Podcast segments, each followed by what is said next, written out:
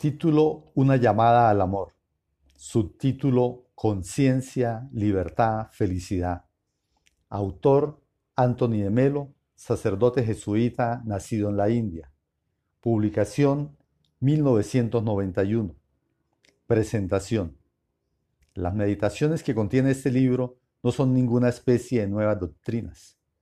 Tampoco se trata de un libro de meditaciones sobre teología cristiana, sino de las memorias de un místico que tuvo el valor de ver la realidad y que como consecuencia de ello vivió lleno de compasión y amor por todos los seres y todas las cosas, y se deleitaba con todo y con nada. En cierto sentido, el libro tiene algo de, autobiográfico, porque refleja la dolorosa trayectoria que tuvo que recorrer Tony en los últimos años de su vida para renunciar a cualesquiera ideologías, fórmulas e inclinaciones y acceder a la vida, al amor y a la libertad y estar solo. El libro versa ante todo sobre el amor y los obstáculos al mismo, apegos, instintos, deseos, en una palabra, sobre los condicionamientos y el modo de liberarse de ellos y conseguir ver, conseguir amar. Se trata, pues, de profundas meditaciones que intentan ayudarnos a evadirnos de la prisión de nuestros condicionamientos y liberarnos de las fórmulas que nos impiden ver la realidad. Meditaciones que nos hacen caer en la cuenta de que para alcanzar la verdad necesitamos un corazón que renuncie a todas sus programaciones y a todo su egoísmo. Un corazón que no tenga nada que proteger y nada que ambicionar. Un corazón, por tanto, libre y audaz. Estas meditaciones ponen en tela de juicio ciertas teorías comúnmente aceptadas, tales como solo puedes amar cuando te sientes profundamente amado por alguien etc. Y abundan en afirmaciones enigmáticas, como por ejemplo, solo puedes amar cuando estás solo. El amor es, el amor no pretende nada, etc.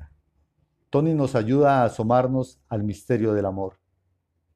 No es de esperar que todo el mundo esté de acuerdo con Tony. Puede que muchos no quieran ver lo que él quiere hacer ver, Tony es consciente de que muchos prefieren los muros de su prisión a la libertad que hay fuera de ellos, y de que otros no querrían más que mejorar las condiciones de dicha prisión. Él esperaba, eso sí, que algunos tuvieran el valor de evadirse de su encarcelamiento para ver la realidad y resultar transformados por semejante visión. También sabía que otros le acusarían de mirarlo todo desde una perspectiva excesivamente personal e ignorar las dimensiones sociales y estructurales de la realidad. Pero Tony no era ciego a dichas dimensiones.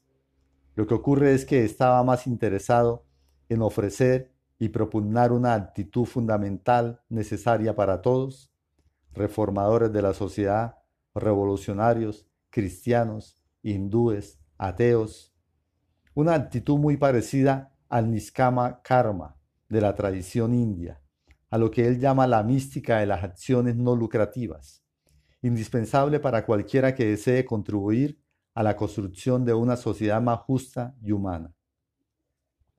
Por supuesto que el, el libro adolece de una cierta dosis de repetitividad, pero las repeticiones son inevitables si no se quiere sacrificar algunas de sus valiosísimas intuiciones.